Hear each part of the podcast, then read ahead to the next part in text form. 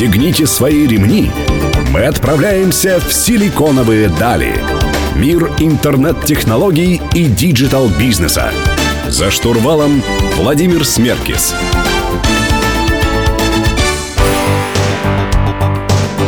Добрый день, друзья. Сегодня среда, 15.00. Чуть позже этого времени у меня в гостях Марина Гурьева, сооснователь Киберфонда. Марина, добрый день. Здравствуйте. Марина, а вы являетесь видным представителем блокчейн-комьюнити в России. А с какого момента и почему вы обратили внимание именно на блокчейн-проекты? Почему финтехи это является таким важным трендом? Ну, на самом деле, я обратила внимание в Сингапуре, находясь, где я делала свой MBA. И на тот момент, это был 2014 год, в Сингапуре уже достаточно много было стартап-проектов именно в этом направлении. Плюс там уже была инфраструктура, задействованная под биткоины. Соответственно, были банкоматы установлены, были установлены терминалы, принимающие биткоины в кафе и так далее. То есть там было это легализовано полностью? Уже это не, на тот момент? Это не легализовано до сих пор, но это было все разрешено, и это пилотировалось. Соответственно, но и это не могло не обратить на себя внимание, потому что Сингапур все-таки в части инноваций передовая страна. И когда Сингапур начинает что-то делать ну, в каком-то из направлений потенциально инновационном, прорывном, это, они делают это с размахом, я так скажу. Да? И, ну и вот это был тот же самый кейс. Поэтому я обратила на это внимание, я заинтересовалась. Э, мои знакомые на тот момент находились э, в, в Таиланде, собственно говоря, занимались этой же темой, а, криптовалютами, они занимались блокчейн-проектами, анализировали. Ну и, в общем, после того, как мы а, я провела год, и они провели год, соответственно, занимаясь своими делами, мы решили, что стоит а, плотнее, гораздо плотнее в эту тему погружаться. А что такое киберфонд э, сегодня? Cyberfund, cyber.fund, адрес вашего сайта, да? Что это такое? Мы видим там ряд котировок, э, ряд информации о блокчейн-проектах. Для чего он создан? И кем, собственно говоря? Собственно, сайт создан нами, и на сайте представлена вся информация о, о блокчейн-системах действующих и блокчейн-приложениях, которые на текущий момент можно найти. И представлена информация, текущие данные по каждой из этих публичных блокчейнов, можно посмотреть, какая, какое количество, соответственно, токенов имеется, можно посмотреть текущую капитализацию и много-много других параметров.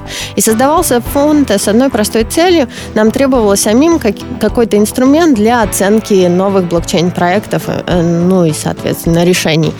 И это не тривиальная задача на самом деле, потому что экономика новая, и тебе, чтобы сравнивать и говорить, там, принимать решение, что вот этот проект хороший, а вот этот проект нехороший, тебе нужна все равно какая-то база, чтобы можно было опереться на что-то и, и достоверно ну, делать такой вывод.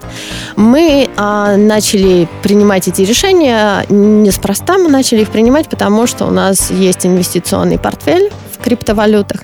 И, соответственно, наша задача была отобрать вот этот инвестиционный портфель, те проекты, которые потенциально покажут рост и, естественно, будут интересны нам как инвесторам, ну и другим потенциальным инвесторам. А вы управляете собственными средствами или, или привлекаете инвесторов э, Нет, у, у нас под управлением не только собственные средства, у нас есть привлеченные средства в том числе. Соответственно, вот для этого управления, для, а, э, для обработки всех данных, которые появляются на рынке, нам потребовалось э, создать киберфонд. Давайте поговорим э, более подробно о блокчейн и криптовалютах, э, о блокчейн-проектах и криптовалютах в следующем блоке. Напомню, друзья, у меня в гостях Марина Гурьева, сооснователь Киберфонда. Оставайтесь на 89,5 FM.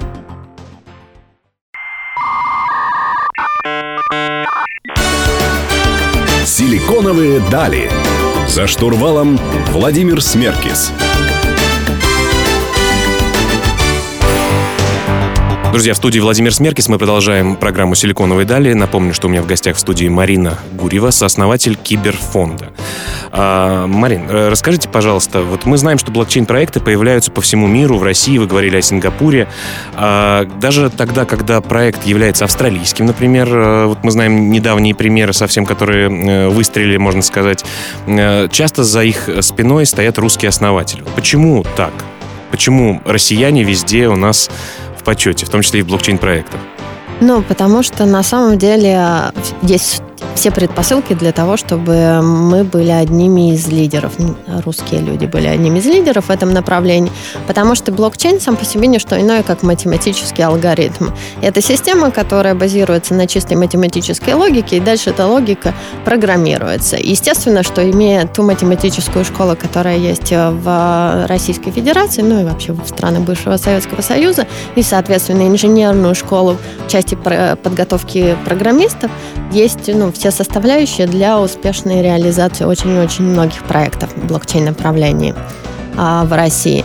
Если говорить о конкретных каких-то проектах, то, наверное, самый успешный русский, если можно так сказать, в направлении блокчейна, это все-таки Виталик Бутерин, который родился в России и рос в России, пока его родители не увезли в Канаду. А сейчас он в Швейцарии, насколько я Да, сейчас он находится в Швейцарии, а, где действует, ну, собственно, создан фонд Этериума. И Виталик Бутерин, он придумал Этериум. И Этериум это второй по успешности, если можно как-то классифицировать все блокчейн-проекты. Блокчейн-проект, причем он был создан с нуля, он продолжает создаваться, это не законченная разработка на текущий момент. В августе 2014 года основатели проекта, они собрали на как раз разработку 8, более 18 миллионов долларов США. При помощи ICO? Да, это был э, ну, краудфандинг э, в через выпуск так называемых токенов или монет, да, и в данном случае это монета эфир.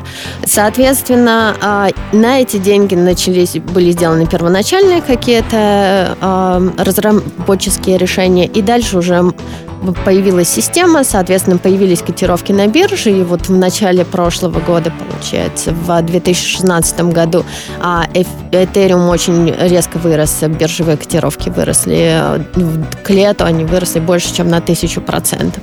Получается, капитализация системы выросла, потом был знаменитый печальный случай с The DAO, это был... Э, это тоже фонд большой такой. Да, это был умный контракт, а, первый такой известный умный контракт, созданный на Ethereum, в котором оказалась ошибка, и, соответственно, те деньги, а, которые были привлечены в это DDAO, более... Были похищены. Да, да, да, да, более 120 миллионов, а, соответственно, около 50 было выведено из DDAO. А, ну и дальше там а, снижение пошло капитализации по Ethereum самому, связанное с, ну, с проблемами в части разработки, скорее, чем с чем-то еще. Но Ethereum – это успешная система, на базе нее создается очень много блокчейн-приложений. Э, и блокчейн-приложения, они создаются абсолютно по разным направлениям. То есть это ни в коем случае не только финансы, это, это, это рынки предсказаний, это рынки страхования, это рынки ну, в распределенных вычислений и так Социальные далее. сети. Социальные сети. Э, есть другие проекты, более, более адаптированные под социальные сети. Я бы сказала, Ethereum внутренняя экономическая структура немножко не, неудобная для создания социальных сетей. Но а, это, это действительно успешный кейс. А, поэтому, ну, и это пример того, как, как, как можно с нуля что-то сделать действительно классное. Давайте продолжим э, беседу в следующем блоке. Друзья, напомню, что у меня в гостях Марина Гурьева, сооснователь Киберфонда. Вы слушаете программу «Силиконовые дали» на Мегаполис 89,5 FM.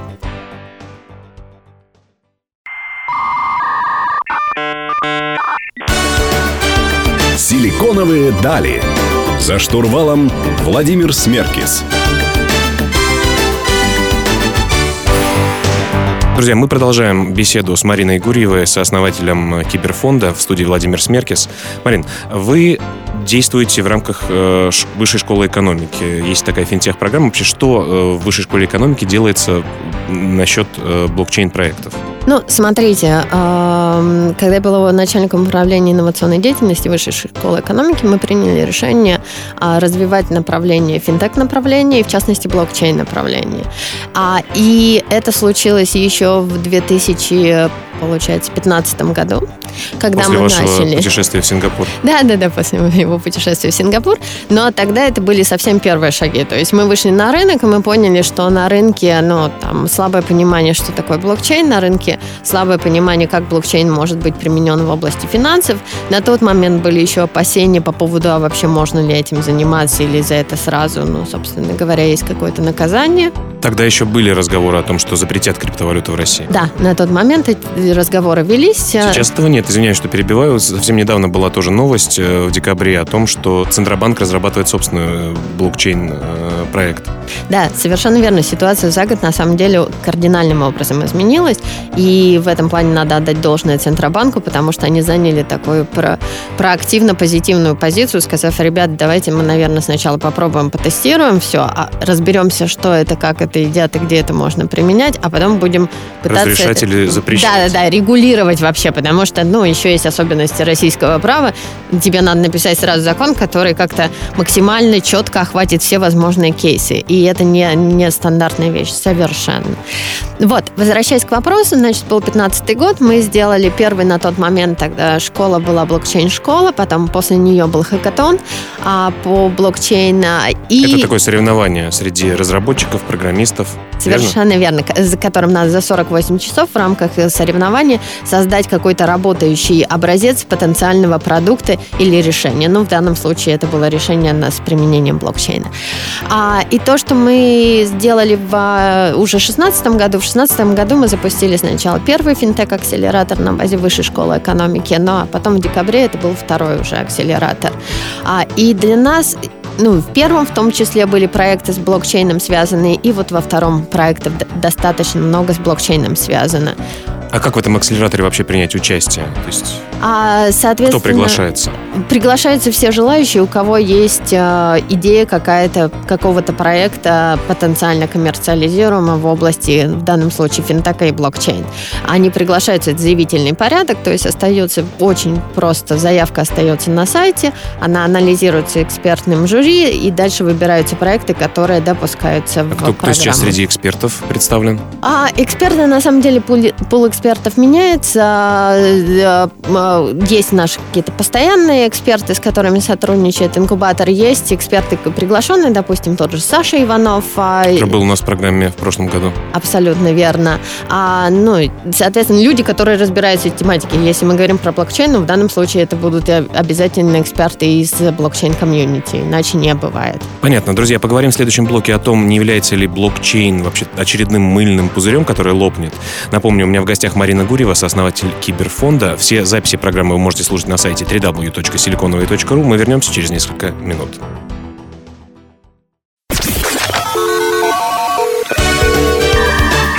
Пристегните свои ремни. Мы отправляемся в силиконовые дали. Мир интернет-технологий и digital-бизнеса. За штурвалом Владимир Смеркис. Друзья, в студии Владимир Смеркис. Вы продолжаете слушать программу «Силиконовые дали» на Мегаполис 89.5 FM. Эм. У меня в гостях Марина Гурьева, сооснователь Киберфонда. Марина, можно ли сказать, что бум блокчейн-проектов перекликается с бумом доткомов, который был активен на рынке в 2000-х годах? Проекты являются своеобразным таким пузырем, который переоценен, может лопнуть в любой момент. Так ли это? Смотрите, сравнение, я бы сказала, скорее корректное, чем некорректное, потому что блокчейн-протокол сам сравнивает с TCP-IP-протоколом, на базе которого построен весь интернет. А с точки зрения бума, на самом деле мы еще не, не, не в той стадии, честно, на какой был интернет в 2000 году. То есть не так много а, блокчейн-проектов существует, как было доткомовских проектов на тот момент. А важно отметить, ну, особенность такую, что у тех проектов, которые сейчас появляются, как правило, у них у всех изначально существует капитализация. И это не абстрактная капитализация. Это капитализация, которая появляется за счет того, что токены проектов выводятся на криптовалютные биржи. И... Токен – это своеобразная акция. Ну, в зависимости от. На самом деле, токен это единица учета внутри любой блокчейн-системы, и ей можно э, ей может соответствовать разная ценность. То есть ей может соответствовать, она может денежным быть эквивалентом, она может быть акцией, она может быть облигацией и так далее, в зависимости от того, что пожелали основатели проекта. Но факт в том, что эти токены, они выводятся сразу на биржу, и у них появляются котировки на бирже. То есть есть внешние инвесторы, которые хотят вложить деньги, и за счет этого, вот за счет этого спроса на эти токены появляется цена у токена. Ну, то есть это не абстрактно, это не я рисую, что вот этот токен стоит там, я не знаю, миллион тысячу долларов. долларов, миллион долларов, да? То есть есть спрос на эти токены, который через криптовалютную биржу, он э, вытекает ну, в капитализацию систем. Поэтому, когда мы говорим и видим вот эти проекты, да, мы всегда понимаем, что а, те деньги, которые за ними стоят, да, там условная капитализация биткоина на конец 2016 года более 14 миллиардов, это не абстрактная вещь, это реальный спрос, который существует на эти токены в текущий момент времени.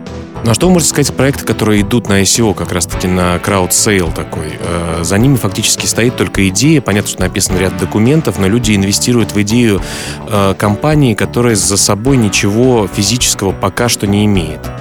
Окей. Okay. При этом инвестируется достаточно малый объем средств. Ну, то есть в лучшем случае это будет пара миллионов в лучшем случае это будет пара миллионов долларов США, но иногда это бывает несколько всего тысяч долларов США. Соответственно, а, если мы сравниваем с обычным рынком и финансированием тех же самых стартапов на обычном рынке, мы понимаем, что суммы примерно сопоставимы на самом деле. Ну а как же пример Waves, например, который собрал э, больше 15 миллионов долларов? Все правильно. Но сейчас мы имеем некую особенность на этом рынке блокчейн-проектов.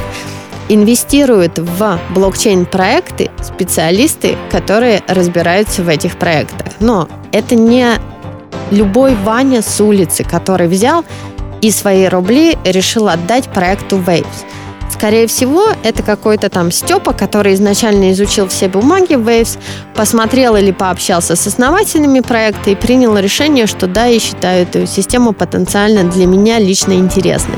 И все же надо обращать внимание, что суммы от конечных пользователей, они не миллионные идут. Ну, то есть это нормальное распределение, там есть кто-то, кто больше дает, кто меньше, но есть суммы, которые составляют реально там всего тысячу долларов, возможно, да, люди просто понимают, что им выгодно проинвестировать на начальном этапе, чтобы потом, когда система запустится и токены будут выведены на биржу и появится капитализация, у них, соответственно, будет рост естественный цены токена. Ну, я правильно понимаю, что фактически это инвестиция в людей и в идеи на этом этапе? Конечно, это больше в людей и в идею. И здесь очень важно принимать правильные инвестиционные решения. Ну, там, ни в коем случае, не понимая ничего там вот в этой области, не надо принимать решение, я буду инвестировать сюда или туда, потому что очень много мошенников, которые создают какие-то бумаги, которые себя представляют, ну, на самом деле, не просто очень... Просто бумаги. Ну, просто бумаги, да. И которые на самом деле себя представляют не очень честных людей, готовых забрать чьи-то деньги и Испариться. исчезнуть. Поговорим э, о вашем собственном проекте в следующем блоке. Друзья, у меня в гостях Марина Гурьева, сооснователь Киберфонда. Оставайтесь с нами, не переключайтесь.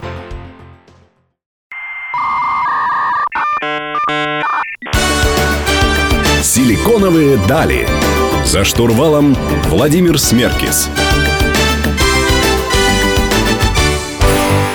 Друзья, продолжаем беседовать с Мариной Гурьевой, с основателем Киберфонда в рамках программы «Силиконовые дали» студии Владимир Смеркис. Марина, э, ваша команда создала не один, в принципе, блокчейн-проект. Сейчас меня интересует проект «Голос». Это такая социальная сеть, в которой люди пишут контент и за это получают определенные награды, реворды в виде э, монет и фактически денег, если я правильно понимаю, верно? Да. Вы делали ICO, то есть публичное размещение монет, токенов, если э, верно э, интерпретировать э, аббревиатуру. Вообще, ICO этого проекта успешное? Успешно, прошло? Успешно. Но ICO голоса это один из лучших краудфанд... А, одна из лучших краудфандинговых компаний на территории Российской Федерации, вообще постсоветского пространства, которая набрала, если в рублях пересчитывать, 30 миллионов рублей на момент закрытия, окончания ICO. А какую цель вы ставили перед собой? А, изначально мы ставили цель а, и планку в 5000 биткоинов, понимая, что она не будет достигнута, но для того, чтобы э, был какой-то глобальный ориентир, мы всегда ставим высокие цели. Вообще, можете немножко подробнее рассказать о проекте, что он себя представляет и чем отличается от э, проекта Steam, э, который есть на рынке зарубежном, англоязычном? А, на самом деле мы делаем э, проект «Голос» по лицензии от компании Steam.king. И, и проект нацелен на постсоветское русскоговорящее пространство, поскольку есть особенность когда речь идет о социальных сетях, ну и, и действует внутри социальных сетей принцип вознаграждения за контент, получается, что доминирующий язык, он является основным владельцем э, токенов, которыми, через которые происходит вознаграждение. И в случае со Steam вышла, ну, понятная ситуация. Там доминирует английский язык, там получает преимущество априори изначально все посты, написанные на английском языке. Все другие языковые группы, неважно какая численность у языковой группы, они оказываются в меньшинстве, и, соответственно, их вознаграждение составляет, ну, там, центы или доли центов. Это не, не радует пользователей, а, по понятным причинам, потому что, ну, там, писать на английском языке это напряженно, если ты не англоговорящий человек. Это не радует, естественно, читателей. Ну, потому что тогда что я пойду, что я буду там читать, если я не очень там дружу с английским языком, получается. А мы, э, поняв вот это ограничение, которое существует в Steam, приняли решение, что поскольку постсоветское русскоговорящее пространство, оно составляет, ну, на самом деле, больше там 200 э, миллионов человек, что можно запустить полноценную сеть на территории этого пространства, которая будет еще, ну, не просто сеть для русскоговорящих, да, она сможет еще выполнять такие функции, как соединение сообщества, действующих на территории постсоветского пространства. Потому что на самом деле то, что мы видим сейчас, это, ну, если мы говорим про медийное какое-то пространство, существует очень сильный информационный вакуум. Люди, находящиеся в Туле, вообще не представляют, что делают люди в Анадыре. Ну, то есть вот есть какая-то федеральная повестка, да, все остальное остается за бортом. Вот живешь ты в Туле, ты, наверное, что-то знаешь про Тулу, да, ну, что, что ты знаешь про Анадыре равняется нулю. Ну, и там и мы то же самое можем сказать там о человеке, который живет за пределами России, да, где-то на территории Украины или на территории Беларуси или Казахстана и так далее. То есть цель системы э, снять ограничения? А, цель системы дать возможность этим людям общаться друг с другом и, соответственно, вступать в коммуникацию и не просто вступать в коммуникацию, вознаграждая друг друга за какой-то контент, но еще создавать какие-то общественно полезные, запускать инициативы. Допустим, там сейчас у нас появился проект на голосе помощи бездомным животным. Вот честно, какая разница, где бездомные животные? Вообще никакой. И в чем особенность платформы? Люди, получается, размещают какие-то объявления, и они тут же за эти посты получают средства, и эти средства это как краудфандинговые средства. Их можно... Могут направлять на различные, на реализацию различных целей конечно, и инициатив. Конечно. А, предлагаю как раз-таки о криптовалютах поговорить в России и мире в следующем блоке. Друзья, напомню, что у меня в гостях Марина Гурьева, сооснователь Киберфонда. Оставайтесь с нами.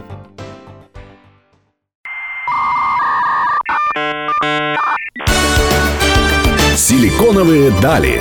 За штурвалом Владимир Смеркис.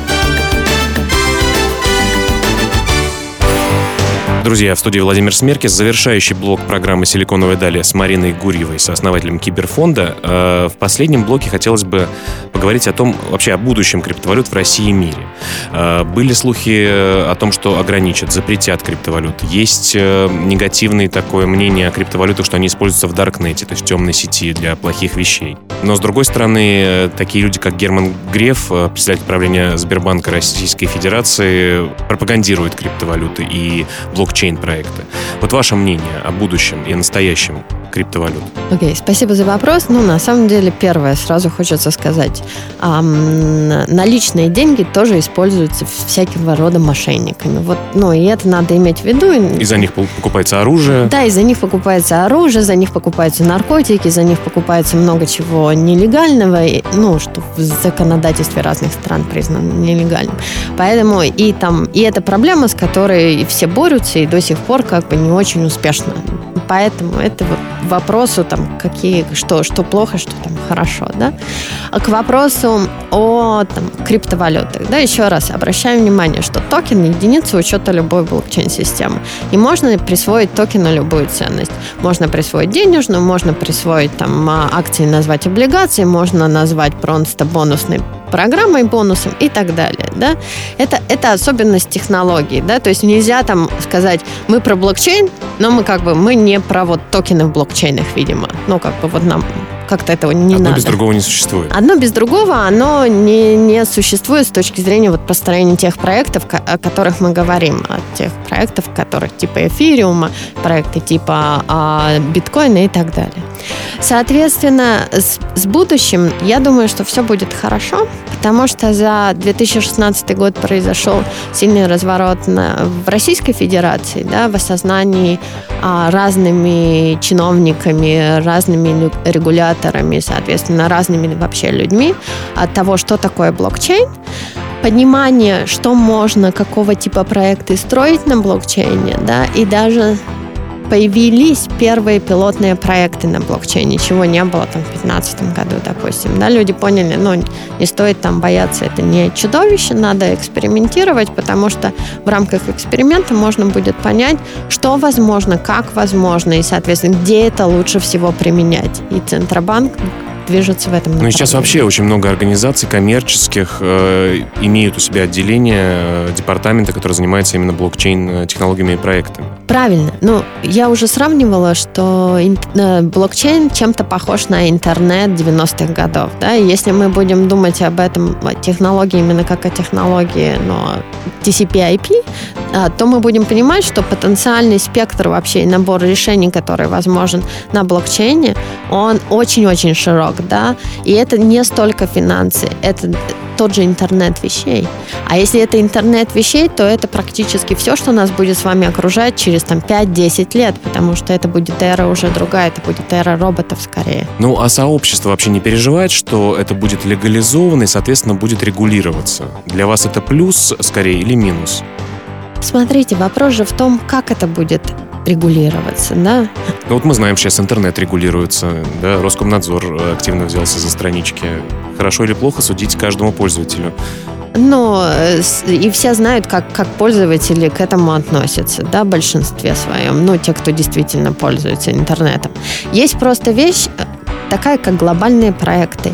Нельзя поставить границы на цифровых глобальных проектах. Да? Разумно обращаться с этими проектами, чтобы команды, которые их делают, сидели на территории Российской Федерации, чтобы они хотели платить налоги на территории Российской Федерации, чтобы они а, делали обороты денежные со всего мира, ну то есть имели весь рынок, глобальный рынок, который по сравнению с рынком России, если мы сравниваем там в разы, десятки раз больше, да, это, это другой вопрос. Тогда надо, окей, какие условия я как государство хочу создать для того, чтобы это реализовано было здесь, и для того, чтобы мне были бенефиты какие-то и выгоды какие-то в будущем от этого. Но мы надеемся, что все пойдет по правильному пути в России. Большое спасибо, Марина, что вы пришли к нам сегодня. Напомню, что у меня в гостях была Марина Гурьева, сооснователь Киберфанда. Всего доброго, друзья. Каждую среду в 15.00 на Мегаполис 89 и 5 FM эм слушайте программу «Силиконовые дали» про интернет-проекты и интернет-технологии будущего. Всем пока. До свидания. До свидания.